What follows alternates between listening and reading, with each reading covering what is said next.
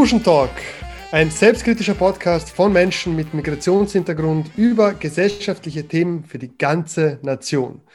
Wir warnen vor, wir sind nicht immer politisch korrekt, aber unser sonderbarer Humor ist nie respektlos gemeint. Das Besondere, dieses Mal ohne die großartige Maggie und Dodo, sie agieren heute nur als Producer. Herzlich willkommen zu unserer neuen Folge mit dem Titel What's in the Box? Dodo und Maggie haben einige Fragen zusammengestellt, über deren Inhalt wir nichts wissen. Es wird eine große Überraschungsbox, die wir nach und nach öffnen und ihr unsere ungefilterten Reaktionen hören werdet. Alex. Also, also herzlich willkommen nochmal zu Tschüschen Talk. Ich möchte eine kurze Vorstellungsrunde hier auch mal starten. Also ich würde hier einfach mal so beginnen, wie ihr angereiht seid auf meinem Bildschirm und hier mit dem Davorin starten. Noch einmal ja, äh, freut mich dabei zu sein erstmal. Danke für die Einladung an unsere Producer. Mein Name ist Davorin Barugia und äh, ich komme ursprünglich aus Kroatien, Bosnien. Also ich habe genau an der Grenze gewohnt, bin dort geboren und mit sieben Jahren bin ich nach Österreich gekommen. Und ja, ich bin tätig im Recruitment, in der Erwachsenenbildung. Äh, ja, und äh, freue mich wirklich, äh, heute hier dabei zu sein. Bin schon echt gespannt. What's in the box? Sehr schön. Wir freuen uns alle. Machen wir weiter mit Martin. Ja, hallo, ähm, ich bin der Martin Florian. Ich bin ein Kumpel von der Dodo, bin deshalb auch als Gast hier eingeladen worden. Bedanke mich auch hierzu für die Einladung, einmal dabei sein zu dürfen. Bin grundsätzlich ein, ein Hörer des Podcasts ja, und höre mir die ganzen Folgen an, diesmal mal auf der anderen Seite des Mikrofons. Ich bin wirklich gespannt, was da auf uns zukommt. Ich habe absolut keine Ahnung und lasse mich da jetzt überraschen, genauso wie ihr. Hallo allerseits, ich bin der Achmed. Dodo, ebenfalls aus der Schule. Ich bin 28 Jahre alt und tätig in der äh, Werbebranche. Und ja, so wie alle, glaube ich, hier, außer Megan und Dodo, habe ich keinen Plan, was hier abgeht. Bin schon sehr gespannt und danke auf jeden Fall für die Einladung. Ja, und zu guter Letzt äh, hier noch der Moderator, Alex, äh, mit dem flashigen Ohrring. Genau, was man im Podcast leider nicht sehen wird. Also tut mir leid, liebe Zuhörerschaft. Also ich kenne die Maggie und die Doda auch von der Schule. Also ich bin Musiker und angehender mhm. Meditationslehrer. Bin schon sehr gespannt auf die erste Frage. Ja, und wie es ausschaut, äh, geht die erste Frage an mich. Ahmed, wann hast du das realisiert, dass es zwischen Österreichern und Tschuschen einen Unterschied gibt? Beziehungsweise an die Tschuschen. Wann hast du das erste Mal gecheckt, dass du ein Ausländer bist? Hallo Spiegel. Ne? ja, spannende Frage. Da muss ich mal ein Momentchen überlegen und in die Zeit zurückgehen. Das erste Mal, wo ich das realisiert habe. Hm, das ist bei mir recht früh gewesen, weil ich äh, nicht in Österreich geboren bin, äh, Migrant erster äh, Generation. Und ich habe immer ein halbes Jahr in Österreich verbracht und ein halbes Jahr in Ägypten. Und da konnte ich den Kontrast zwischen beiden Ländern eigentlich äh, immer von Anfang an stark mitbekommen, da ich auch kein Deutsch sprechen konnte. Und also weil ich am Anfang kein Deutsch sprechen konnte, immer schon Probleme gehabt mit den anderen Schülern. Ich will jetzt nicht sagen befreunden, aber es gab natürlich äh, eine Barriere zwischen uns. Aber das war jetzt nicht unbedingt nur mit den ich sage jetzt mal, Österreichern, die nicht Schuschen sind, sondern mit allen, die äh, mit mir in der Klasse waren. Deswegen, für mich würde ich das eher anders betrachten, nämlich äh, für mich gab es immer schon einen Unterschied zwischen mir und den Österreichern, aber das ist dann mit der Zeit dann natürlich weniger geworden. Was sagt ihr, Tschuschen? ich kann gern weitermachen das war, das war interessant bei mir, weil ich habe, als ich gehört habe, dass wir nach Österreich fahren damals, so 1992, es war auch nicht sehr freiwillig, sondern in, in Jugoslawien hat ja ein Krieg geherrscht und wir wollten einfach weg von dort. Und als wir meine, meine Eltern gesagt haben, dass wir nach Österreich, also nach Austria fahren, bin ich dann zu meinem Freund und habe gesagt, ich werde dann Austrianisch lernen. Ja, also so viel habe ich über das Land gewusst. Und die haben mir dann natürlich äh, erklärt, dass man dort auch Deutsch spricht. Wo ich es dann richtig gemerkt habe, war, ich bin, wir sind gelandet in Wien, da waren wir zwei Tage und dann sind wir nach Bodesdorf am See. äh, im nördlichen Burgenland ist das Dorf. Und dann natürlich sofort in die Schule. Und dann in der Schule merkt man es dann. Ja, wir haben dann in so einem Hotel gewohnt, in einem Zimmer, ich, meine Mutter und mein Bruder. Mein Vater musste unten bleiben, äh, weil meine Oma krank war bzw. betreut werden musste. Und äh, wir haben dann in diesem Zimmer gewohnt und ich hatte halt nur Freunde aus diesem Hotel. Ja? Also über die nächsten zwei Jahre hatte ich kaum Freunde, die irgendwie außerhalb von diesem kleinen Kosmos waren. Und als Kind äh, war ich immer sehr glücklich. Also ich war jetzt nicht jemand, der, der, der sehr traurig war und mir ist das jetzt nicht großartig aufgefallen. Ich war froh, dass ich überhaupt Freunde hatte. Ob die jetzt Österreicher sind oder äh, Bosnier, Serben, Polen, was weiß ich, wo, waren ja unterschiedlichste Menschen in dem Hotel.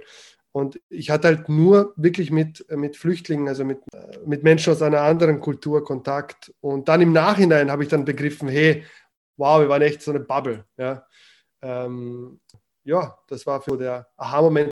Jetzt, wo ich spreche, es gab eine Situation, wo ich einmal wollte ich einem Schüler die Hand geben, das will ich auch nicht vergessen, weil das hat mich dann schon getroffen, also auch damals, ähm, wollte ich einem Schüler die Hand geben und was hat er gemacht? Er hat sich sein Pullover über seine Hand gezogen, ja, und hat mir dann erst die Hand gegeben. Also so, das war eher eine, also eine richtig negative Erfahrung. Und das war für mich dann auch so, als Kind begreift man das nicht auf der Ebene, ja, aber so im Nachhinein denkt man sich schon, wow, da, da ist man schon ordentlich ausgegrenzt worden. Ja. Wer möchte denn als nächster? Geht schon, Alex. Okay, ich mache weiter. Also die Frage war, wann ich das erste Mal gecheckt habe, dass ich ein Schuh bin. Genau. Das war mit vier Jahren, als ich äh, Tschusch genannt worden bin. Na, Spaß. Also ich bin hier geboren und ah, schwierig eigentlich. Ja, im Kindergarten habe ich halt schon gecheckt, dass es einfach Kinder gibt, die natürlich jetzt auch ähm, serbokratisch sprechen wie ich. Ähm, und dass es eben Kinder gab, die halt nur Deutsch sprechen haben können. Und auch anfangs, als ich aufgewachsen bin, wurde ich eher eben auf Serbisch erzogen.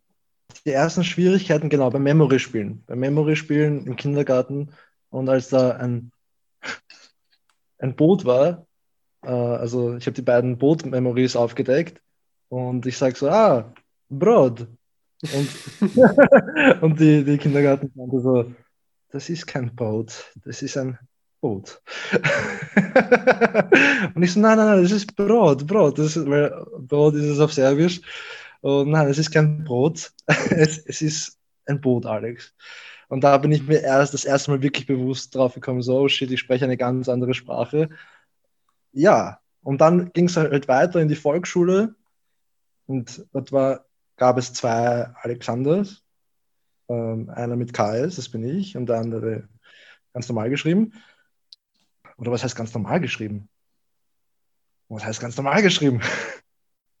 genau, und äh, anstatt, anstatt den einen Alex zu nennen und den anderen Alexander vielleicht, haben sie beschlossen, mich äh, mit meinem Nachnamen anzusprechen, Stevanovic, in der Volksschule. Und da war ich einfach in der Volksschule der Stevanovic. Und äh, ja, das war, das war irgendwie leicht rassistisch. Kind mit Nachnamen anzusprechen, egal ob es ein, ein deutscher oder ein, ein, ein, ausländischer Nachname ist, ist, glaube ich, nicht so der Standard, würde ich mal meinen. Genau, und das war der, die ersten beiden Male, wo ich mir bewusst geworden bin, oh shit, ich bin ein Tusch. Ja, also das, das war's von meiner Seite. Martin, magst du weitermachen? Ja, von meiner Seite gibt es da jetzt nicht allzu viel zu diesem Thema zu sagen. Ja, ich habe vorher bei der, ich sage jetzt mal, internen Vorstellungsrunde, die wir jetzt unter den Kandidaten gehabt haben, bereits gesagt, dass ich keinerlei Migrationshintergrund auch nur irgendeiner Art habe. Also ich bin ein 100% langweiliger Österreicher, ja, ohne äh, irgendwelche, ähm, ich sage jetzt mal, Besonderheiten. Aber es, ich kann zumindest die andere Seite halt sagen. Ja. Also ich bin aufgewachsen in einer Landgemeinde, wo halt eben das Thema eigentlich überhaupt kein Thema war. Ja. Also es war bei uns niemand mit Migrationshintergrund. Also wir waren in der Volksschule 17 Kinder, alle aus der Gemeinde logischerweise. Ja. Ähm, das erste Mal Kontakt gehabt habe ich mit einem Kollegen aus der Türkei, der mit mir in die Klasse in Unterstufe Gymnasium gegangen ist. Da hätte es eigentlich dieses Thema überhaupt nicht gegeben. Also es ist dann in der zweiten Klasse dann auch, mittlerweile einer meiner besten Freunde dazugekommen, der Rumäne ist. Man, man, hat schon gemerkt, ja, dass die Sprachbarriere vielleicht ein wenig da ist. ist aber jetzt dann nicht die, die, die Welt gewesen. Und ich muss ganz ehrlich sagen, ich hätte das gar nicht so aufgefasst, ja, dass es da überhaupt irgendwelche Themen, Konflikte etc. gegeben hätte. Ja, also das ist jetzt mal von der anderen Seite halt betrachtet. Voll spannend. Ja, das auch wirklich von der anderen Seite zu betrachten. Äh, ich sehe schon, die Box hat sich wieder aufgetan und ich muss jetzt diese Frage vorlesen. Das ist nicht meine Stärke, aber ich, ich werde mein Bestes tun. Okay, wenn du Musik für dein restliches Leben nur mehr auf einer Sprache hören dürftest, für welche Sprache würdest du dich entscheiden? Folgende Antworten stehen zur Auswahl. A. Deutsch. B. Deine Muttersprache. C. Englisch. D. Sonstige Sprachen. Falls zutreffend, bitte um Erklärung. Ahmed, wie schaut's aus? Um, ähm, eindeutig Englisch. Englisch? Äh, ja, also da gibt es, äh, also das, da muss ich nicht lange überlegen. Die meiste Musik, die ich höre, ist aus dem englischsprachigen Raum. Daher ist das für mich ziemlich easy. Äh, mhm. Ich höre nicht so viel in meiner Muttersprache, muss ich ehrlich gestehen. Da kenne ich mich nicht so gut aus in der, äh, in der Szene, sage ich mal. Deutsche Musik höre ich recht selten.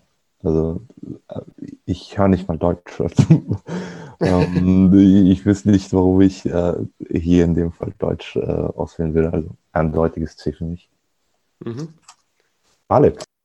Also wenn ich mich entscheiden müsste, in welcher Sprache ich von nun an Musik hören würde, das ist eine unglaublich schwere äh, Frage. Ich, wenn, okay, wenn es diese Entscheidung geben würde, dann würde ich einfach Musik hören ohne Sprache. Sehr gut. Sonst bin ich auf ewig gefangen mit, mit, dem einen Ding und so kann ich vielleicht zumindest auf Deutsch, Englisch, Serbisch, vielleicht in Zukunft Spanisch, äh, mir meine eigenen äh, Lyrics auf, äh, auf Mozart und, und Beethoven und Co. Äh, schreiben. ja. Okay, ich gehe weiter.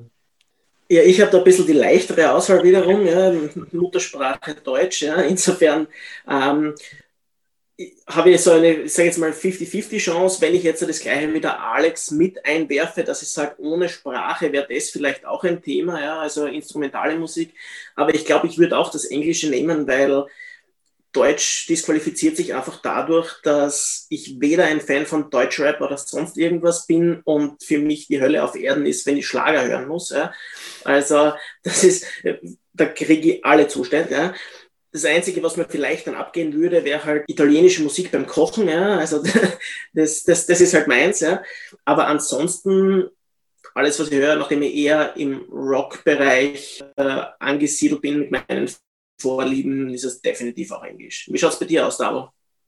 Ja, danke, dass du so elegant mir zuwirst. Bei mir ist es tatsächlich so, dass ich, ähm, ich bin ein bisschen ein sonderbarer Kroate-Bosner, kenne unsere Lieder, aber ich kann kein einziges so wirklich singen und die Texte auch nicht. Das heißt, wenn man auf so Partys ist, Hochzeiten, bin ich immer der Doofe. Ich genieße die Musik, aber ich kann nicht mitsingen, weil ich sie privat nicht höre.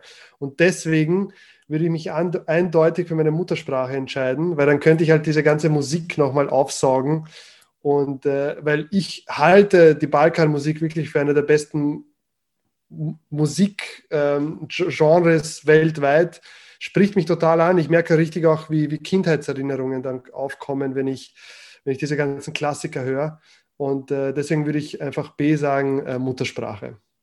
Okay, somit ist die nächste Frage jetzt auch schon jetzt reingekommen, die ist diesmal nicht adressiert gewesen.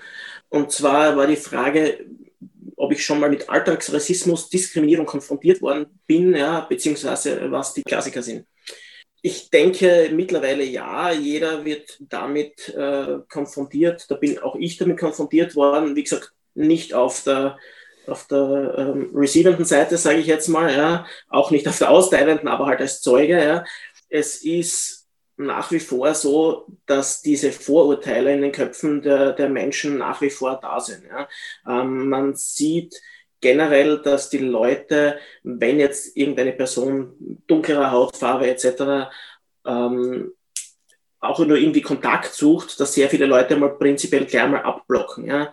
Es ist die, die, dieses Vorurteil, sage ich jetzt einmal, von, sage jetzt mal, dummen Migranten, die nur zum Arbeiten da sind und nicht denken und etc., das ist definitiv noch in den Köpfen von vielen Leuten verankert. Ja. Und das schockiert mich immer wieder, ja, dass es im Jahr 2020 äh, nach wie vor Leute gibt, ja, die dann auch auf eine Diskussion auf das gar nicht einsteigen ja, und sich auch nicht über, überreden lassen. Ja, dass man sagt, du kennst doch die Person nicht, ja, wieso hast du jetzt das diese, diese Einstellung im, Vor, im Vorfeld. Ja. Ich finde es einfach bedenklich. Ja. Wie schaut es bei euch aus? Ahmed, wie schaut es bei dir aus? Hast du da Erfahrungen diesbezüglich? Oh, da muss man auch wieder in die Vergangenheit zurückgehen. Also ähm, oft passiert mir das zum Glück nicht. Aber da gibt es natürlich die ein oder andere Situation, aber das muss man Alltagsrassismus ja, zu definieren ist. Da war vor dem zweiten Lockdown jetzt war ich jetzt ähm, öfter im Office und bin dann halt da zum Schwedenplatz rübergegangen zum Essen. Ich werde in den Restaurants oft ähm, teilweise auf Englisch begrüßt. So, das ist, weiß ich, ich meine, ich kann schon verstehen, warum man denken würde, dass man, dass ich vielleicht ein Tourist bin. Aber I don't know, deswegen äh, ist das für mich irgendwie auch eine Grauzone, sage ich mal. Vielleicht, was ich auch dazu zählen könnte, wäre, wenn man an der Feinkostabteilung ist zum Beispiel und dann die Dame an der Theke vielleicht nicht so freundlich mit einem ist wie zu dem Herrn davor, der halt zwar genauso gut Deutsch spricht wie ich, aber ein bisschen anders ausschaut. Aber wie gesagt, so oft passiert mir das nicht und ich glaube, ich habe auch einen äh, Bonus, dass ich recht früh in meinem Leben Deutsch gelernt habe. Das ist ja selbstverständlich. Ich bin zwar nicht hier geboren, aber äh, lang genug in Österreich, dass ich äh, Deutsch sprechen kann. Deswegen jetzt kein Achievement in irgendeiner Art. Und äh, ich weiß nicht, ob es fast Alltagsrassismus ist, dass man eben dafür auch gelobt wird. Was? So viel dazu. Also viel mehr würde mir dazu nicht einfallen. Also dann vielleicht nur mehr direkten Rassismus. Aber ja, wie schaut das bei den Balkanesen aus? Alex oder Davorin? Okay, also Rassismus im Alltag.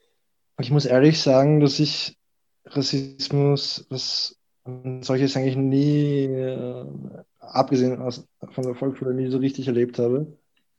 Ähm, irgendwie denken die meisten Leute, dass ich Österreicher bin. Wahrscheinlich, weil ich nicht rede wie Nicht-Österreicher. ähm, das ist auch sehr witzig, dass das sehr viel mit der Sprache zu, zu tun hat. Eben. Was, was äh, Rassismus angeht, äh, habe ich eher zum Beispiel das Erlebnis gehabt, dass ich zum Beispiel mit einer österreichischen Freundesgruppe unterwegs bin oder mit einer neuen Gruppe von Menschen, die jetzt eben nicht denken, dass ich dass ich Ausländer bin, sondern dass ich auch Österreicher bin, dass sie dann beginnen über, keine Ahnung, Jugos, Türken, äh, sonstige Ausländer abzulästern. Und dann bin ich halt da und sage so, hey, äh, ich bin. und das ist dann immer sehr schön zu erkennen, so diesen, diesen Blick in, in den. Die sind eh nicht alle schlimm, was ist. Hat doch keiner gesagt. So, äh, genau, aber das ist so die Art und Weise, wie, wie ich Rassismus bisher begegnet bin. Also sonst hatte ich keine näheren Erfahrungen. Also dass mich jetzt jemand Juge genannt hat, doch ist schon passiert.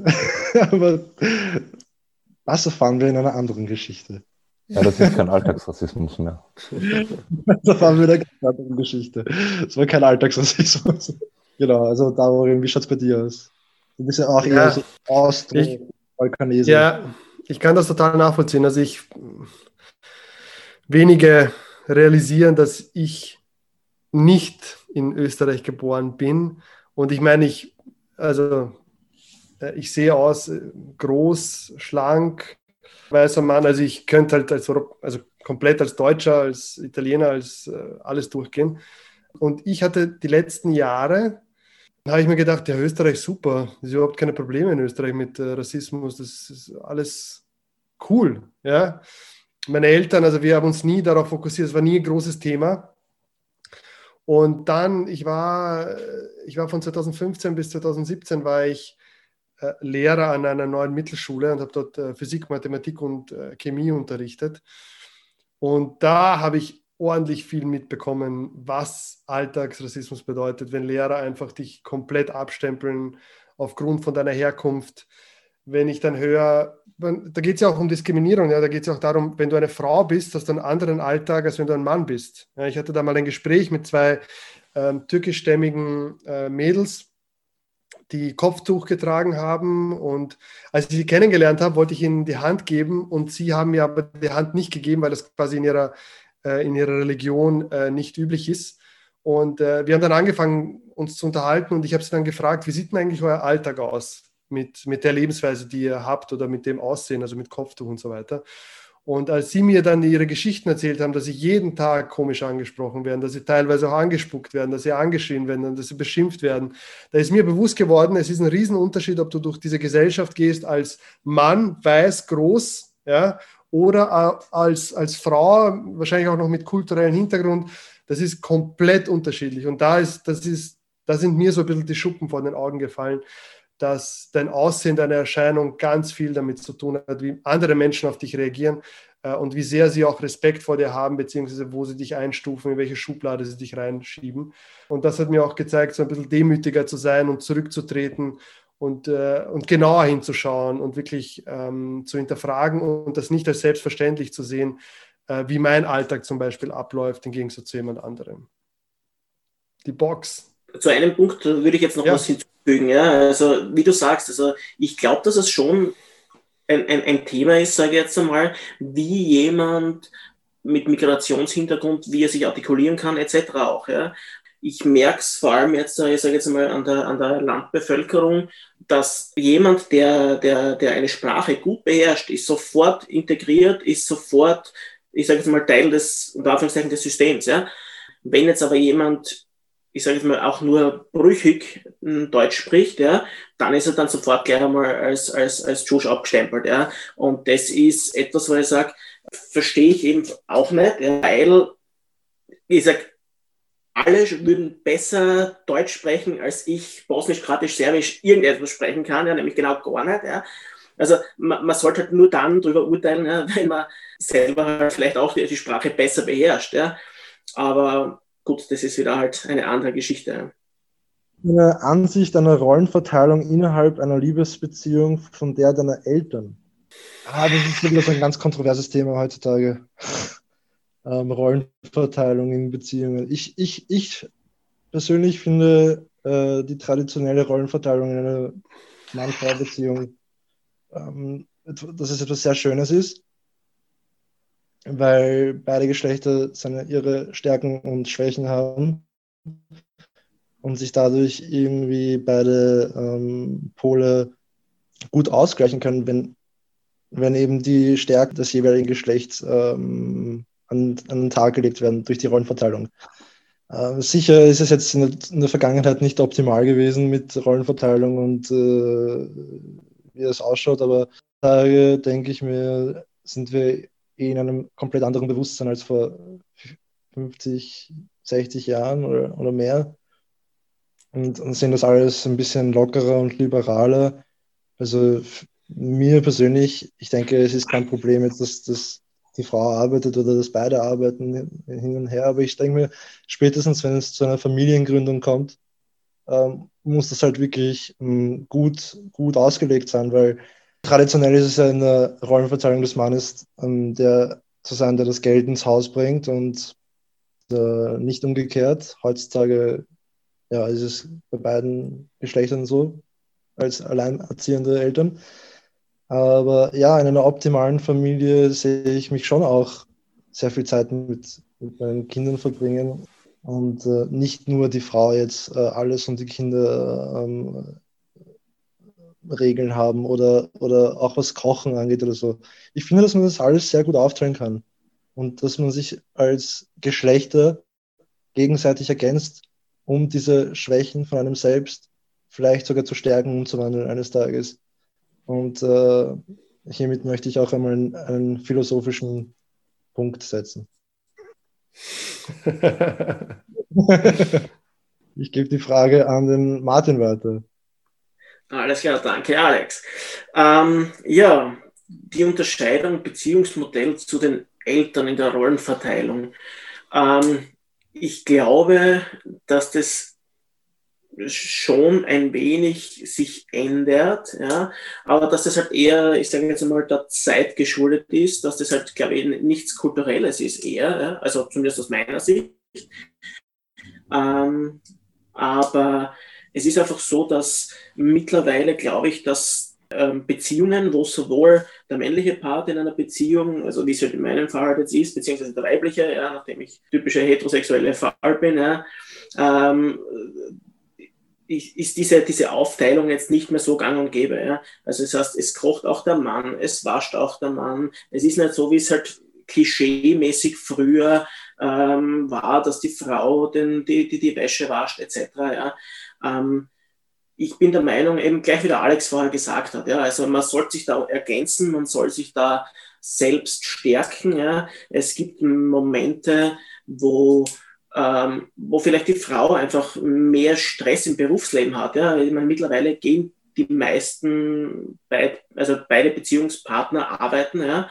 Und da gibt es halt auch Stress im Büro auch für, für, für, für die Frau, Stress im Büro für den Mann. Und ich glaube, Beziehung profitiert davon, dass sich selbst halt einfach stärkt, ja? dass man füreinander da ist und dass man halt eine Bereicherung für den Partner macht. Ähm, und das, das betrifft halt auch zum Beispiel die Kindeserziehung. Ja? Also ich, wenn, wenn ich jetzt in einer Beziehung bin und ich sage, ich habe irgendwann mal Kinder, ja, wäre es für mich halt absolut kein Thema, wenn das, das wäre für mich dann eher so eine wirtschaftliche Frage oder halt einfach eine persönliche Frage, ja. Ob jetzt die Frau sagt, der sie will bei den Kindern zu Hause sein, ja, oder ob sie sagt, auf, auf logisch, äh, sie verdient zum Beispiel mehr als ich, ja, ähm, dann würde ich sagen, warum soll ich dann nicht zu Hause bleiben, ja, solange es halt geht. Natürlich am Anfang jetzt nicht gehen. Aber diese typische Rollenverteilung in dem Sinn, sehe ich so nicht mehr. Ja? Also, wie sieht es bei euch aus?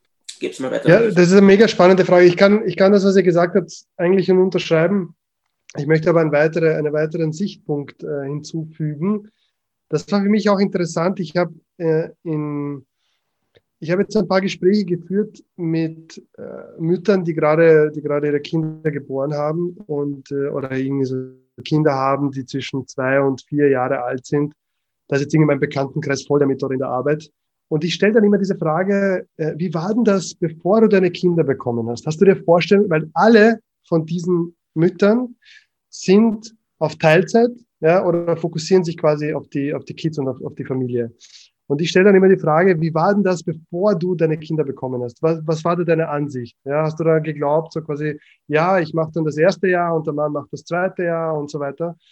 Und äh, interessanterweise mit den äh, Damen, mit denen ich gesprochen habe, haben äh, ausnahmsweise alle gesagt, dass sie, dass sie diese Vorstellung gehabt haben, ja, äh, ich werde danach definitiv so schnell wie möglich in den Beruf zurückkehren. Was dann aber nicht passiert ist. Also nach der Geburt hat sich dann diese Einstellung geändert und sie sind stolz darauf, zu Hause zu sein, quasi Teilzeit zu arbeiten, aber sich auch um die, um die, um die Kids zu kümmern. Äh, was ich mega spannend finde, weil ich, ich natürlich auch in meinem Bekanntenkreis viele, viele junge äh, Damen habe, die dann sagen, na, das, die traditionellen Werte, wo die Frau ist zu Hause und der Mann geht arbeiten, das ist nichts für mich. Das kann ich voll verstehen. Ja, und das ändert sich, das ist gut so. Aber dennoch, wenn dann quasi dieses, diese Instinkte, ja, die darf man auch nicht vergessen. Wir sind ja Mann und Frau, das sind ja gewisse Teile, sind so stark in uns verwurzelt ähm, und, und, und zu Recht, ja, dass die auch, auch ähm, überhand nehmen können und dann unsere Entscheidung sehr stark beeinflussen können. Aber ich, das, was du, was äh, Martin, du und der Alex gesagt hat, ich bin voll dafür, eine Partnerschaft besteht aus Menschen, die miteinander sprechen und ihre Zukunft gemeinsam planen und wie die aussieht, so sieht sie aus. Ja, da würde ich jetzt nicht verurteilen, wenn eine Frau sagt, ich möchte, also ich habe irgendwie das Gefühl, wenn eine Frau sagt, ja, ich möchte Hausfrau sein, dass das gleich, oh, in der heutigen Zeit und so weiter. Und der Mann wird auch nochmal verurteilt. Deswegen, na, wenn, wenn jemand das machen möchte, dann soll er das gerne machen. Ja, und auch das andere. Ja, ich kenne auch andere Frauen, die haben geboren und sind sofort wieder zurück in die Arbeit. Das ist auch okay, auch kein Problem. Aber man, man stempelt irgendwie zu schnell ab, obwohl man nicht die Hintergründe weiß. Ahmed, schaut's bei dir aus? Jetzt gibt es echt nicht mehr viel zum Ergänzen, aber ich finde es cool, was du am Ende gesagt hast, Davorin. Ähm, Hausfrauen, Hausmänner kriegen einfach nicht genug Respekt. heutzutage mhm. irgendwie. Es klingt einfach Voll. sofort komisch. Und ähm, als jemand, der in einer sehr typisch, ich sage mal, traditionellen arabischen äh, Haushalt aufgewachsen ist, kann ich nur sagen, dass ich niemanden mehr respektiere als meine Mutter, die sich so viel Zeit genommen hat für unsere Erziehung einfach. Sie hat halt, äh, wir sind ja sehr früh nach Österreich gekommen. Sie hat äh, in Ägypten fertig studiert eigentlich, mein Vater auch. Ähm, würden eigentlich beide normal dort 40 Stunden äh, arbeiten, sind aber natürlich hergekommen, damit wir, um uns, sage ich mal, eine bessere Zukunft zu ermöglichen. Ja? Und mein Vater hat es äh, zum Beispiel viel einfacher gehabt, sich zu integrieren, einfach in die Gesellschaft. Er hat die Sprache äh, auch, ähm, sage ich mal, etwas schneller gelernt und es war von Anfang an klar, dass er äh, Vollzeit hackeln wird und dass sie äh, uns zu Hause erzieht. Und das ist nicht einfach gewesen. Aber zurück zu der Frage, ob meine, äh, das nochmal, ob meine Ansicht einer Rollenverteilung innerhalb einer Liebesbeziehung von, äh, sich von der meiner Eltern unterscheidet. Wenn ja, inwiefern? Und da kann ich auch nur den Punkt verstärken, den ihr vorhin äh, alle angesprochen habt und sagen, dass, also vielleicht nur noch dazu ergänzen, dass es sehr situationsbedingt einfach ist. Wer verdient mehr zum Beispiel? Also wenn, wenn meine Frau mehr verdient als ich, dann habe ich kein Problem, äh, Teilzeit nur mehr zu arbeiten, einfach und äh, mehr auf die Kinder aufzupassen. Das ist kein Thema. Es ähm, unterscheidet sich wirklich nur in dem Punkt, wie ich meine. Und ich sehe schon die nächste Frage in der Box. Wenn dich jemand fragt, woher kommst du? Was ist deine Antwort? Womit identifizierst du dich und wie reagierst du auf die Frage, woher kommst du wirklich? Die Frage. Das hat sich mit der Zeit geändert, bei mir persönlich. Anfangs habe ich äh, natürlich gesagt Ägypten, ich habe meine die frühe Kinder in Ägypten verbracht, also bis zum Kindergarten. Und die Volksschule war ich ja auch immer nur ein halbes Jahr hier, ein halbes Jahr in Ägypten. Dadurch habe ich mich eher als Ägypter identifiziert. Auch äh, die deutsche Sprache natürlich nicht äh, zu 100 Prozent beherrscht. Mm, mit der Zeit, also wenn, ich sage mal so, wenn mich Leute in Wien fragen, woher ich komme, dann ist es klar, was Sie damit meinen. Der wird sicher nicht mit der Antwort Österreich äh, rechnen. Der will ja natürlich wissen, was mein Migrationshintergrund ist. Und Leute sind äh, mit der Zeit sensibler drauf geworden. Und die Fragestellung hat sich auch geändert. Also meistens werde ich jetzt eher gefragt, woher kommen deine Eltern?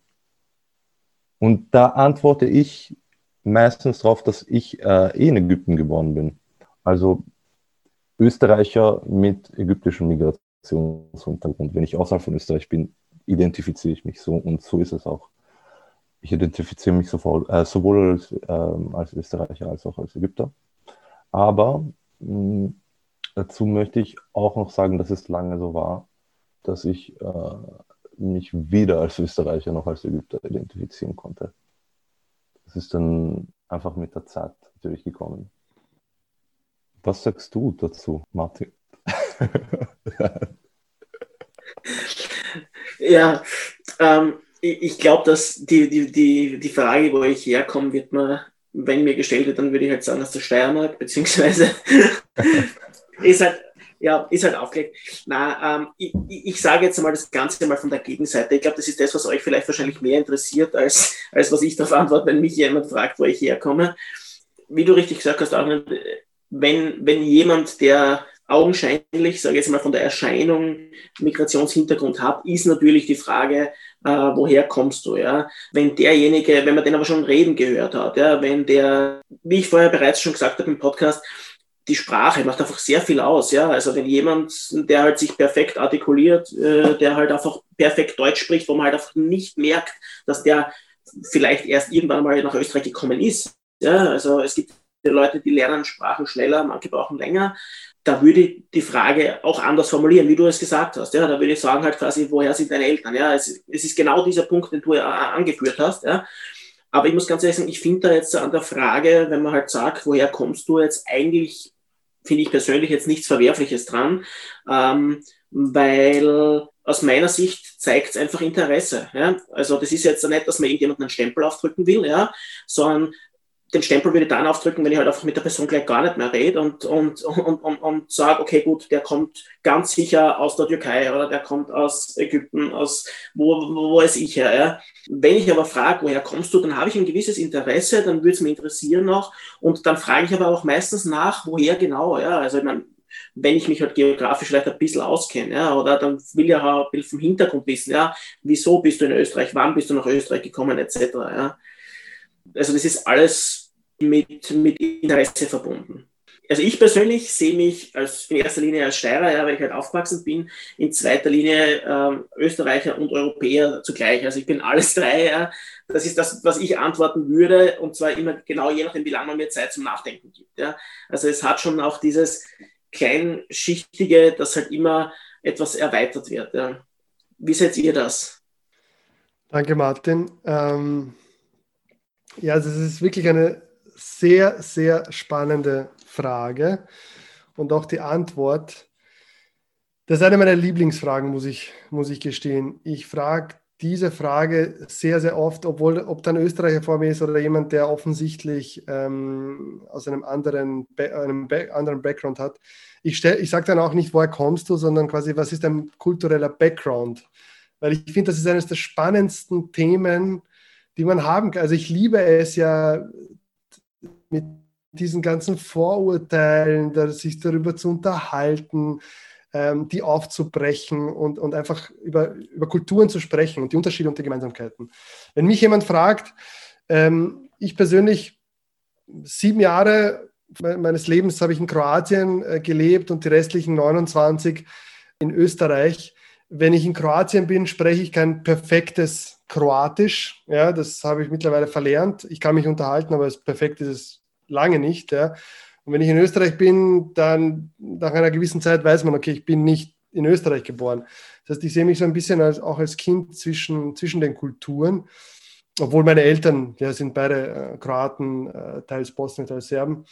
Und ich habe mich immer so ein bisschen als, als Mensch zwischen den Kulturen gesehen. Und das sehe ich aber als unglaublichen Vorteil. Ich habe das nie als Nachteil gesehen, sondern das ist so tief, also es ist eines der wenigen, wenigen Wahrheiten, die ich so in meinem, in mir drin habe, wo ich sage, ich bin einfach nicht das oder das, sondern ich sehe viel von mir, was durch Österreich geprägt wurde, aber auch extrem viel, was durch Kroatien geprägt wurde. Und ich versuche das einfach das Beste daraus zu machen. Und im Endeffekt äh, mag, ich, mag ich es auch sehr zu sagen, ich bin Europäer. Gibt es auch ein Beispiel, das hängt natürlich auch von, der, von dem Kontext ab. Als ich mal in Bali war, surfen, hatten wir im Camp Deutsche, Schweizer, Engländer, Spanier, alles Mögliche, Österreicher. Und ich und mein Bruder waren dort die einzigen Kroaten. Das heißt, wenn man uns gefragt hat, wo kommt sie her, haben wir sofort gesagt Kroatien. Ja, weil wir uns so ein bisschen unterscheiden wollten. Wir wollten nicht sagen, ja, Österreicher, wir sind oder wir sind Europäer. Wir haben immer gesagt Kroatien. Ja, und das war jetzt so ein Land, was jetzt nicht so bekannt war, auch in, ba in Bali. Und dann ist man gleich ins Gespräch gekommen. Also ich liebe es, über diese Frage in, auf, eine, auf eine andere Ebene des Gesprächs als nur Smalltalk zu gehen und stelle die sehr, sehr gerne. Alex, wie schaut es bei dir aus? Bin schon gespannt. Also bei mir ich, äh, ich finde die Frage, natürlich es zeigt Interesse, wenn man fragt, okay, woher kommst du? Äh, irgendwie ist es auch so eine der Fragen, die ähnlich ist wie so, hey, was arbeitest du oder was, was studierst du? Das ist irgendwie, ja, I don't know. Und da war eine Zeit lang von mir echt so meine Lieblingsantwort so ähm, Planet Erde.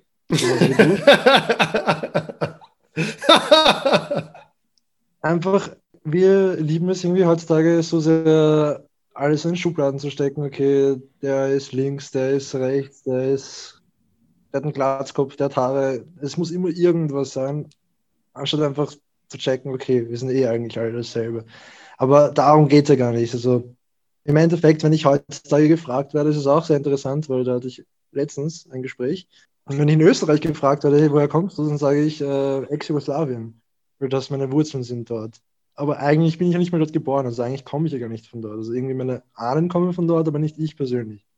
Aber trotzdem sage ich, dass ich aus Ex-Jugoslawien komme oder stamme. Eigentlich, vielleicht soll ich sagen, ich stamme aus Ex-Jugoslawien. Genau. Und wenn ich aber im Ausland gefragt werde, sage ich nicht, I'm from Serbia oder from Bosnia. I am from Austria. genau, also was, was, was auch irgendwie witzig ist, äh, jetzt wo ich gerade mit euch in diesem Gedankenexperiment darüber nachdenke. Also im Sinne von, von jetzt, äh, dass ich jetzt irgendwie denke, okay, diese Person, woher kommt, ja, es ist eh keine böse gemeinte Frage. Nur, nur was die, manchmal bin ich halt schon so, ah, jetzt bekomme ich schon die Frage zum zehntausendsten Mal gestellt heute, dann sage ich irgendwann einen anderen Bullshit. Genau. Ich hoffe, ihr seid erfreut mit meiner Antwort. Ja, aber du, äh, eine Frage, du stellst anderen Leuten schon manchmal die Frage, woher sie kommen oder nicht? Aus Interesse. Ja, doch, doch, natürlich. Es ist, es ist eher eine der, dieser der Smalltalk-Fragen, die man. So eine Eisbrecher-Frage halt, ja. Irgendwie schon, ja.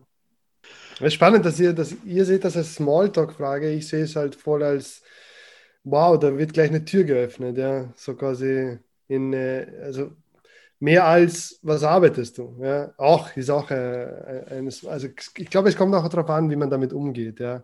In welchem Kontext diese Frage auch gestellt wird. Ja, wenn irgendwer in der U-Bahn mich blöd anmacht und sagt, wo kommst du? Ja, dann, weißt du, dann ist es natürlich nicht sehr positiv. Okay, ich sehe schon, die, die Box ist wieder, äh, hat uns wieder hier eine Frage rausgeschossen. Knapp über zwei Millionen der acht Millionen Menschen in Österreich haben Migrationshintergrund wird diese Vielfalt entsprechend wiedergespiegelt. Zum Beispiel Medienpräsenz, Arbeitsumfeld, privates Umfeld, Chancengleichheit in jeglicher Hinsicht. Das ist die Frage. Ja. Wird Vielfalt entsprechend wiedergespiegelt in Österreich? Martin, was sagst du? Es ist ein bisschen schwer für mich zu beurteilen, muss ich ganz ehrlich sagen. Also wie gesagt, die Zahl mit den zwei Millionen ist halt mir komplett neu. Also das ähm, ist, ist etwas total, was ich jetzt gerade interessant auch äh, gelesen habe jetzt da in der Frage. Ähm, aber wenn ich halt drüber nachdenke, es, es ist halt so, dass, dass man Leute so nicht wahrnimmt teilweise. Ja? Also wenn ich jetzt darüber nachdenke, einer meiner besten Freunde ist gebürtiger Rumäne, ein anderer von meinen besten Freunden ist Kroate und auch nach Österreich gekommen. Und im Endeffekt nachdem ich mit den Leuten halt einfach befreundet bin und die einfach sehr, sehr gut kenne und mittlerweile schon ewig kenne, ist das für mich eigentlich, das wird für mich jetzt quasi als, klingt jetzt der blöd jetzt auch als Österreicher angesehen. Ja? Also ich, ich würde da sowieso nicht so viel unterscheiden. Ja?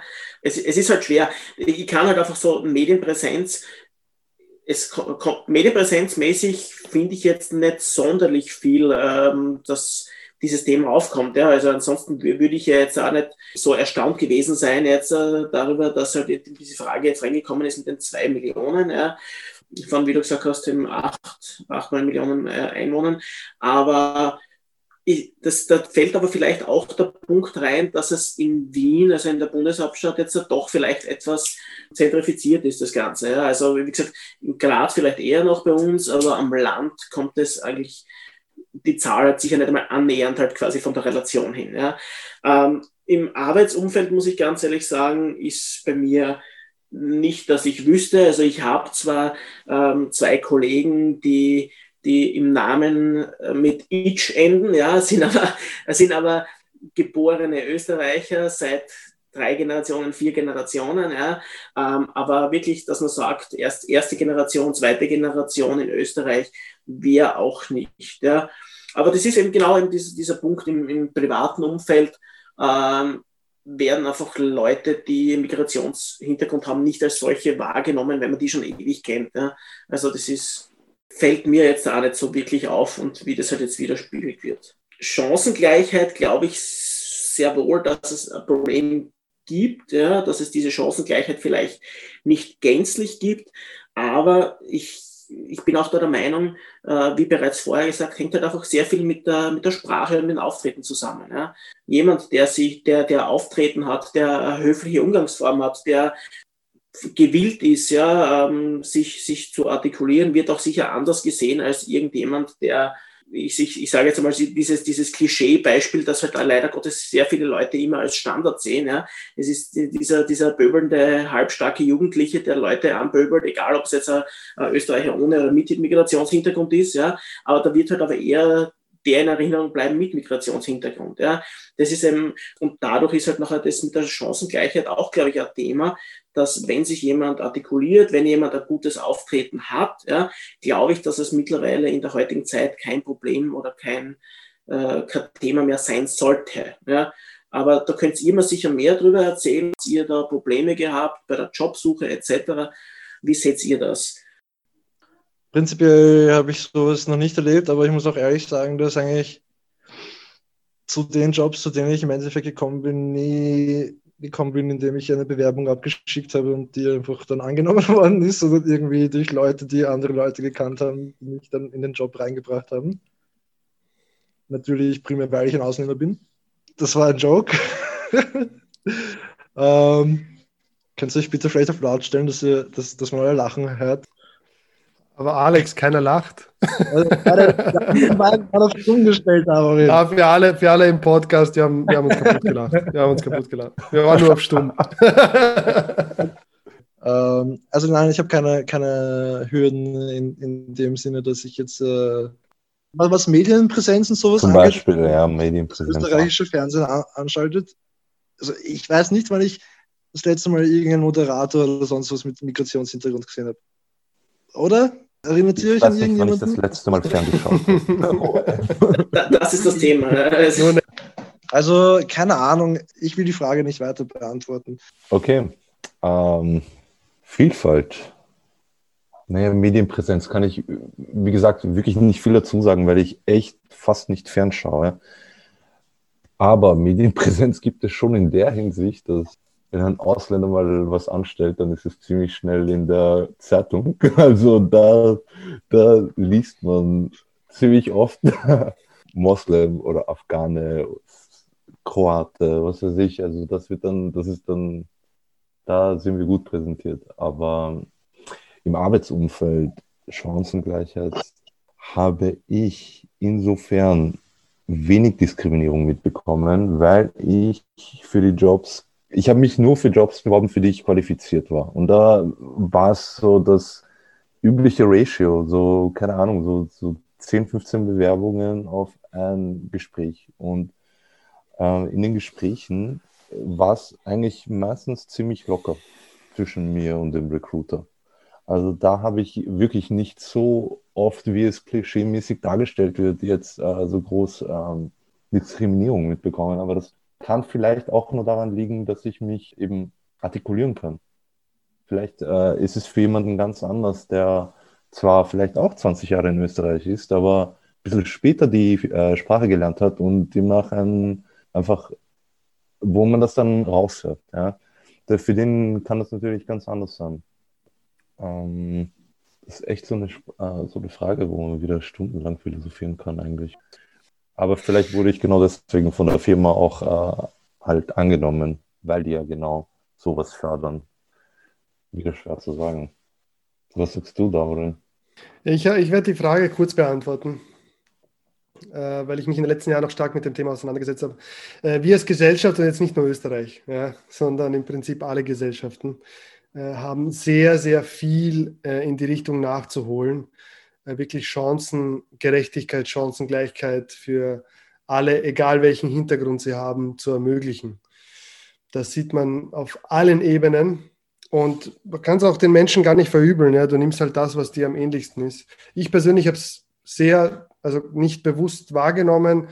Äh, ich sehe, dass ich alle Chancen habe. Ich verstehe, warum mein Bildungswerdegang um einiges herausfordernder war, als wenn ich jetzt zum Beispiel zu meinen, meinen Freunden schaue, die ähm, in Österreich geboren sind und äh, auf viele Ressourcen und auf die Sprache zurückblicken. Aber ja, ich, ich glaube, wir sollten als Gesellschaft nicht aufhören, uns hier zu verbessern und, und weiterzudenken und, und äh, ja, weiterzumachen. Chancenfairness möglich zu machen. So, ich sehe, es ist die nächste Frage eingetrudelt. Ähm, an meine Person gerichtet diesmal. Wie würde eine Welt ohne Grenzen, verschiedene Nationalitäten, Sprachen, Traditionen, sichtbare Merkmale etc. aussehen? Und Bonusfrage, wäre Trump dann der Präsident der Welt? Ich fange mal die Frage von hinten aufrollen an. Nein, definitiv nicht. Gott sei Dank ist er jetzt ja nicht einmal mehr Präsident der Vereinigten Staaten. Ähm, ich glaube, dass das genau, dass er genau dieses Klientel ähm, bedient, die eigentlich genau das nicht wollen. Ja. Im Endeffekt ist es so, ich denke, dass eine Welt ohne Grenzen, ohne, ohne diese Unterscheidungen natürlich eine, Fiktion, äh, äh, eine fiktive Welt ist, ja, in erster Linie. Allein schon mal als sichtbare Merkmale kann man jetzt da vielleicht auf lange Sicht eben durchmischen. Ja? Also durch die Diversität kann durchmischt werden. Es ist trotzdem halt ein gewisser Unterschied halt zumindest sichtbar, was aber absolut kein Problem sein soll. Ja? Also genau, Unterschiede machen halt einfach interessant, sage ich. Ja? Ähm, ich finde auch verschiedene Sprachen und Traditionen interessant. Ja? Also ich, ich würde es ja extrem langweilig finden. Ja? Ich habe es ja auch beim, beim, bei der Einführung halt auch gesagt. Ähm, wie gesagt, ich bin 100% langweiliger Österreicher, ja, weil ich halt eben nur meine Kultur in dem Sinn präsentieren kann, die ja jetzt eh jeder von euch eigentlich kennt auch, ja, weil ihr halt in Österreich wohnt. Ja. Das ist eigentlich nicht einmal so richtig ein Gesprächsthema wert. Ja. Aber genauso so Traditionen sind Gesprächsthemen, die, die sollten halt schon in gewisser Weise erhalten bleiben. Aber, ja, und das ist halt eben das große Aber, man sollte diese Traditionen vielleicht ein wenig mit Interesse verfolgen. Man darf äh, Traditionen nicht verurteilen, und zwar in keinster Art und Weise und man muss zumindest der Diskussion bereitstehen. Ja? Also das ist halt einfach das große Thema. Ob es jetzt der Stierkampf in Spanien ist, der halt eine Tradition ist, die halt absolut bestialisch ist, ja, ist aber auch eine Tradition. Ja? Und man muss zumindest darüber reden können. Ja? Ob man es halt jetzt so gut findet oder nicht. Ja? Also ich bin auch kein großer Fan davon, aber es ist halt eine Tradition. Ja? Ob man jetzt der Fan davon ist, dass keine Ahnung, der Gabalier zum hundertsten Mal vom wunderschönen Edelweiß äh, am Berg mit der E-Gitarre runterspielt, keine Ahnung. Ähm, ja, das ist einfach so diese klassische österreichische Tradition mit, mit Lederhosen und so. Es gibt auch Leute, die mögen zum Beispiel das Aufsteigen nicht, weil sie es dumm finden, dass Leute in der heutigen Zeit ja, mit der Lederhose fortgehen, ja, weil es halt einfach wirklich nur rein Tradition ist. Ja. Ist halt jetzt was total was Lächerliches, aber auch wieder Tradition und bietet halt jetzt quasi wieder diese Vielfalt. Ja. Und das ist ja schon auch wieder interessant. Sprachen sind etwas, wo ich sage, finde ich selbst interessant, aber ich glaube eben, durchs Reden kommen die Leute zusammen. Das heißt, man sollte zumindest eine gemeinsame Basis finden. Ja. Ob jetzt Leute versuchen, sich auf die englische Sprache zu einigen, die halt extrem leicht zu erlernen ist, damit man halt miteinander kommunizieren kann, damit man Probleme verbal aus der Welt schaffen kann. Ja. Also da sollte man sich schon auf, auf etwas einigen. Ja. Da sollte man halt einfach äh, dieses weiterverfolgen. Ja. Und verschiedene Nationen, ich glaube, dass da der Weg eh der Grundstein einmal gelegt ist dafür, wenn man jetzt zum Beispiel in, bei uns jetzt das anschaut in Europa, die Zeichen gehen jetzt schon auch eher mehr in Richtung, man sieht es bei den jungen Österreichern oder den jungen Europäern, ja, die wollen halt einfach sich auch als Europäer sehen. Ja. Ich habe jetzt auch dich da wo vorher gehört, wie du das das gleiche gesagt hast, wie, wie ich heute eben vorher gemeint habe. Klar, also ich sage auch, in erster Linie bin ich Steirer, in zweiter Linie bin ich Österreicher und in dritter Linie bin ich Europäer. Ja, und ich sehe mich als alles drei. Ja. Ähm, und genauso ist, ist, ist ja wahrscheinlich alle auch als Europäer im, im Endeffekt. Ja. Dieser Zusammenhang zu Europa ist schon mal der erste Grundstein, ähm, vielleicht jetzt nicht zu einer Welt ohne Grenzen, aber jetzt sage ich jetzt einmal zu einem Kontinent ohne Grenzen und zu einer Gesellschaft ohne Grenzen, ja, also die halt einfach immer mehr aufeinander schaut. Ähm, ist, wie gesagt, ein sehr äh, fiktives Thema, aber definitiv ein interessantes, das es zu verfolgen gilt, weil ich halt einfach glaube, dass die Menschheit mehr erreichen kann, wenn sie gemeinsam an einem Strang zieht und da jetzt nicht verschiedene Nationen, die gegeneinander arbeiten, weil jeder die beste, schnellste irgendwo sein will. Ich beginne mal auch mit der Bonusfrage.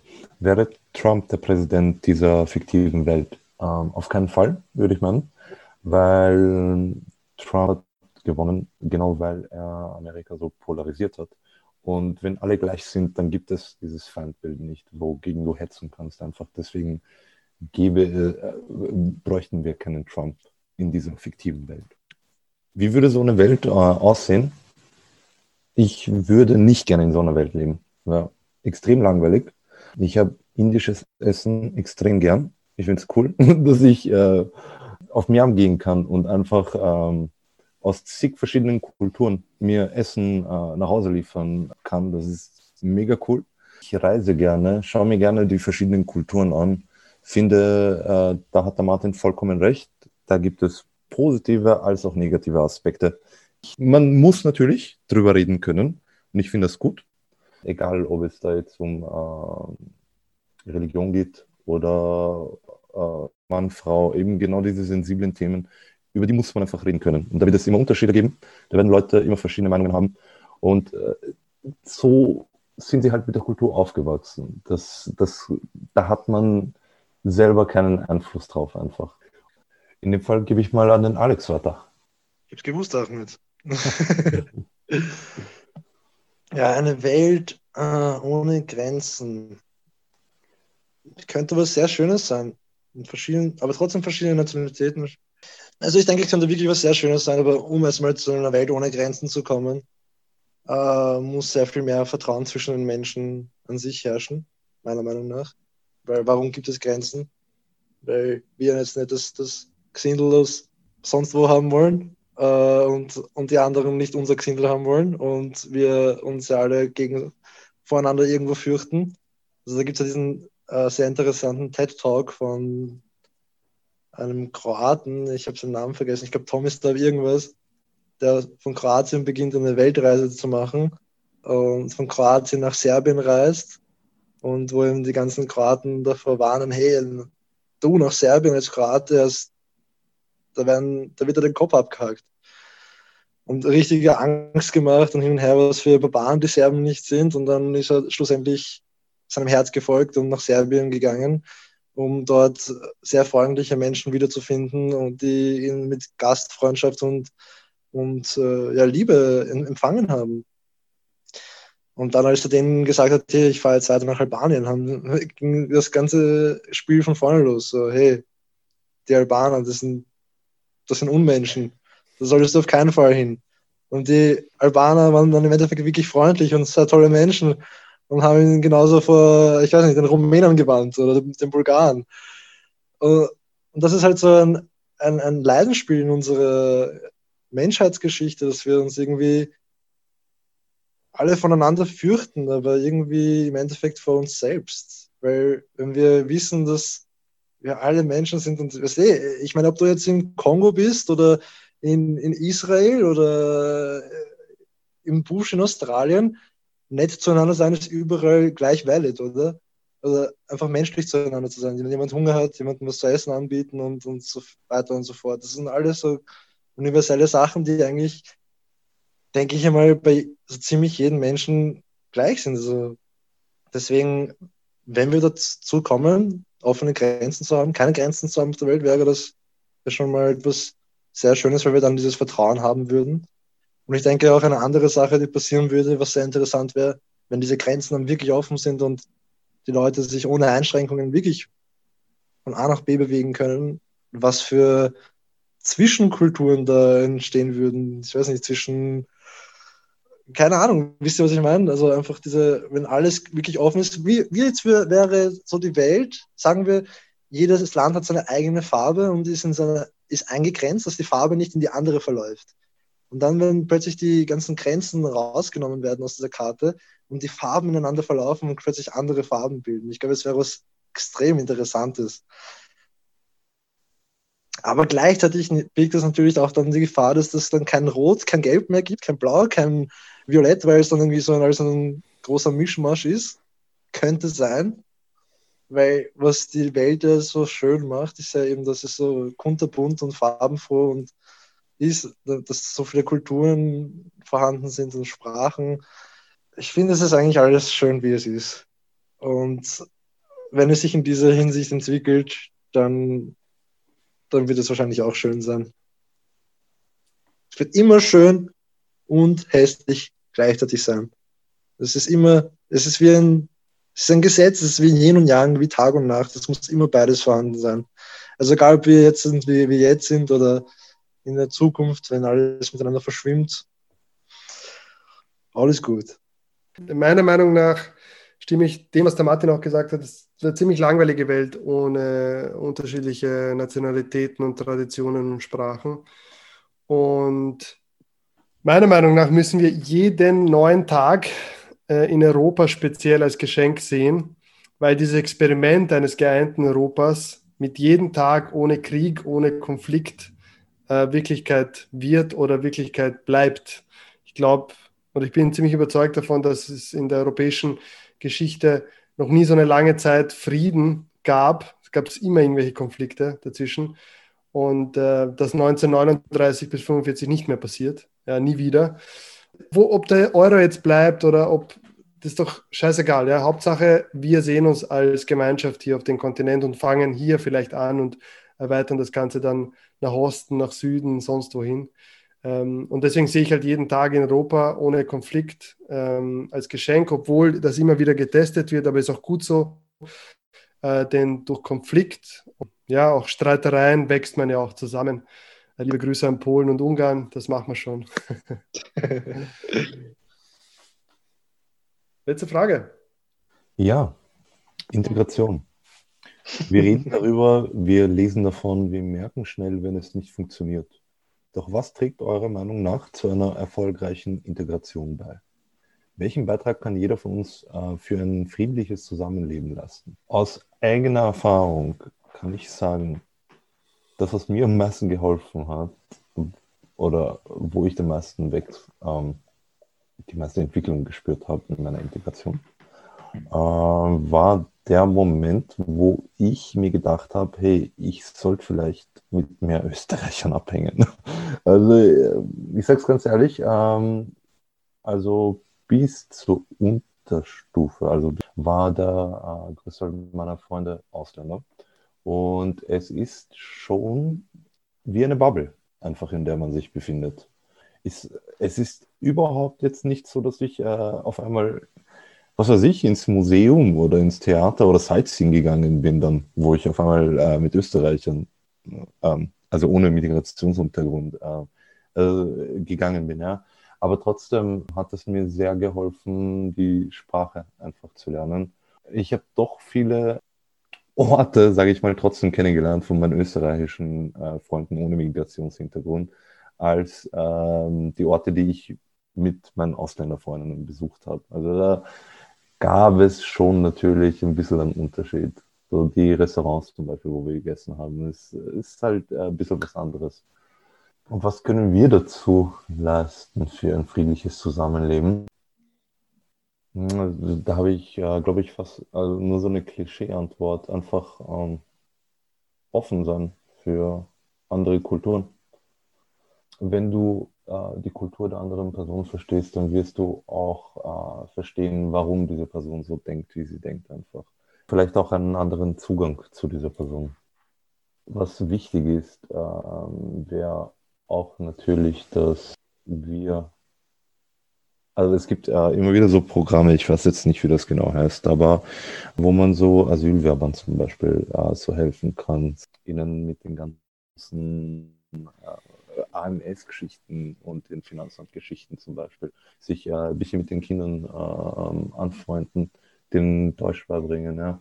so dass die auch mehr in den Kontakt kommen mit Österreichern, sowohl mit Migrationshintergrund als auch ohne Migrationshintergrund. Man sieht ähm, oft diese Leute, die, äh, also besonders in den letzten Jahren, die äh, nach Österreich gekommen sind, seien es jetzt Syrer oder Afghanen oder Tschetschenen, sind hauptsächlich nur äh, unter sich ja, ich meine, äh, Kultur erhalten und sowas und man sucht sich ja zuerst die Leute, mit denen man die Gemeinsamkeiten hat, aber ja, es entgeht ja einfach was. Also, was sagt ihr dazu, Burschen? Ähm, Davorin, wie, wie ist deine Meinung dazu? Ich, äh, bei meinen Vorträgen habe ich das manchmal das Thema. Und das Wort Integration ist schon ein spannendes. Es gibt also so vier, äh, vier Bereiche. Also, wenn man sich das auf einer breiten Palette ansieht, dann hat man ja ganz links oder besser ganz rechts, ja, hat man Exklusion. Ja? Man hat einen Teil einer Gesellschaft und einen anderen Teil und der wird einfach ausgeschlossen. Okay? Es gibt ja genug Gesellschaften, die so aufgebaut sind. Äh, das nächste wäre dann Segregation, ja, wo es praktisch zwei, zwei Parallelsysteme gibt. Ja, das sind so, so Ghettos, klassisches Beispiel von Segregation hast in New York, äh, Italy und so weiter und dort leben halt dann nur diese, diese Personen mit diesem kulturellen Background. Und jetzt kommt Integration. Und das ist spannend bei Integration, da geht es darum, es gibt eine Gesellschaft, ja, es gibt eine andere Volksgruppe und die integrieren sich in die Gesellschaft, bleiben aber quasi unter sich in der Gesellschaft, sind integriert, können Deutsch sprechen, ja, können sich benehmen, können sich anpassen, werden aber von wichtigen Teilen des Systems ausgeschlossen. Ja? Integration. Und dann gibt es ein Konzept, und das nennt sich Inklusion. Und bei Inklusion geht es darum, dass es alle ein Teil des großen Ganzen sind. Ja, es gibt kein Schwarz, es gibt kein Braun, es gibt kein Weiß, es gibt alle sind Teil des Systems und jeder ist gleichberechtigt in der Gesellschaft, ja, unabhängig von seinem Back Background. Und das ist für mich eher das Wort, wo wir hingehen sollten. Inklusion. Ja? Egal, äh, wie, wie du drauf bist, ähm, egal welchen kulturellen Background du hast, du kannst alles erreichen in dem Land, was du möchtest, wenn du streng, anstrengst, fleißig bist und so weiter und so fort. Ja? Und äh, das ist für mich wichtig, dass wir da, dass wir uns das, dessen bewusst sind, äh, was auch Wörter, was für eine Definition dahinter steckt. Martin, was sagst du? Danke für die Frage und vor allem auch für die Erläuterung. Also ich, ich, verwende jetzt einfach ab jetzt auch diesen Begriff Inklusion, weil ich auch einfach finde, einfach, dass das der, der, der richtige Begriff wäre. Ja. Ich meine, man, man, redet halt von der Integration, ja. aber wie du sagst, ja, ähm, es, es sollen ja alle so weit inkludiert werden in die Gesellschaft, ja, dass sie halt gleiche Rechte, gleiche Pflichten haben. Ja ich sehe das halt jetzt so, ich, ich, ich, nehme jetzt einfach die Punkte, ja, weil da jetzt gezielt nach Punkten gefragt worden ist. Ähm, ich nehme jetzt einmal den wichtigsten Punkt auf, den Ahmed schon gesagt hat. Ähm, Kontakt aufnehmen und einfach Mut haben. Ja? Mut haben, sich der Gesellschaft, äh, sich, sich selbst einbauen, in die, äh, einbauen zu wollen in die Gesellschaft, ja? Ähm, weil das ist schon einmal der erste Schritt. Ja? Und wenn ich diesen Mut gefasst habe und wenn ich diesen Kontakt hergestellt habe, dann arbeite ich dran eben an dieser Inklusion. Ja. Also ich glaube, dass Sprache halt einfach wirklich ein großer Punkt ist, äh, wo halt eingehakt werden sollte.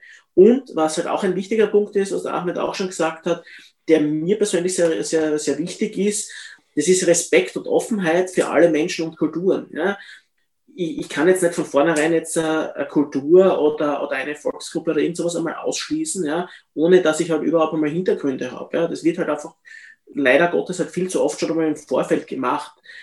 Ich sage jetzt mal, äußerste Grundregel ist halt einfach, sei kein Arschloch. Ja. Also wenn man zu Leuten höflich ist, wenn man zu Leuten gut ist, alle miteinander mit Respekt behandeln. Ja. Und das ist, glaube ich, einfach der richtige Weg. Ja. Die Individualität soll erhalten bleiben, kein Thema. Ja aber es soll zumindest so weit gehen, dass man sachlich miteinander diskutieren kann, dass man auf einer höflichen Basis miteinander redet und ja, einfach eine bessere Welt geschaffen wird für uns alle. Ja, ja Alex, ich gebe es jetzt einmal zu dir jetzt weiter. Ja, also für mich ist im ganzen Thema Integration ähm, oder auch Inklusion, glaube ich, einfach Nächstenliebe ein großes Stichwort. Erstens einmal, um die Leute willkommen zu heißen, die da jetzt neu reingekommen sind und denen auch nicht nur die Kultur und die Sprache, sondern einfach auch das Miteinander anzubieten. Also diese Inklusion eben, dieses gleichberechtigt sein in jeder Hinsicht und auch nicht ausgegrenzt zu sein in keiner Hinsicht. Aber gleichzeitig jetzt, wo ihr geredet habt, ist mir der Gedanke gekommen, ich meine, jetzt geht es darum, nehmen wir jetzt zum Beispiel hier in Österreich an, also dass man als Österreicher jetzt die Kriegsflüchtlinge aus Syrien, äh, Libyen äh, etc. aufnimmt, sondern sie flüchten oder sind gezwungen dazu.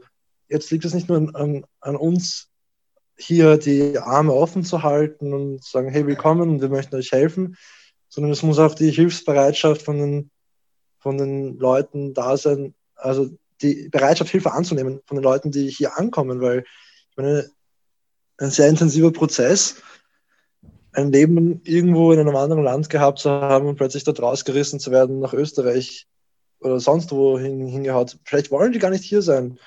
Ja, also es muss auf jeden Fall von beiden Seiten aus ähm, die Bereitschaft da sein, einander kennenlernen zu wollen und respektieren zu wollen. Es kann nicht nur von einer Partei ausgehen. Und ich denke, das sieht man heutzutage auch. Also ich bin in einer äh, serbisch-bosnischen Familie aufgewachsen und in, meinem, in unserem Bekanntenkreis gibt es sehr wohl Leute, die einfach die letzten 30, 40, 50 Jahre hier verbracht haben und einfach definitiv kein flüssiges Deutsch können. Und nicht, weil sie nicht die Möglichkeit gehabt haben, um Deutsch zu lernen oder sich zu integrieren, sondern einfach, weil sie vielleicht gar nicht das Interesse dazu hatten, diese andere Kultur wirklich kennenzulernen. Also es ist immer dieses Wir sind wir und die sind die Gedanke. So, ah, die sind so anders als wir und hin und her. Und das ist irgendwo sehr stark verbreitet in diesen Ländern, wo ein starker Nationalismus herrscht, habe ich das Gefühl. Das, was die bei uns ist, eh alles, das, das wie es sein soll. Und es gibt kein, kein besseres als das, was bei uns ist. Deswegen das kennenzulernen, was dort ist, macht gar keinen Sinn. Genau. Aber natürlich ist es nicht die Regel für, für jeden. Also viele Leute passen sich an, viele Leute passen sich auch nicht an, aber ähm, die Grundlage, um sich anzupassen, ist von beiden Seiten die Bereitschaft und, und das Vertrauen wieder. Es, also es kommt wirklich wieder Vertrauen zurück. Genau. Also wenn beide Parteien in dem Fall das Vertrauen zueinander haben, dann sollte sich da auch eigentlich sehr harmonisch abspielen. Im besten Fall. Ja, das ist ein guter Punkt, finde ich auch. Äh, Bereitschaft muss auf jeden Fall von beiden Seiten äh, da sein.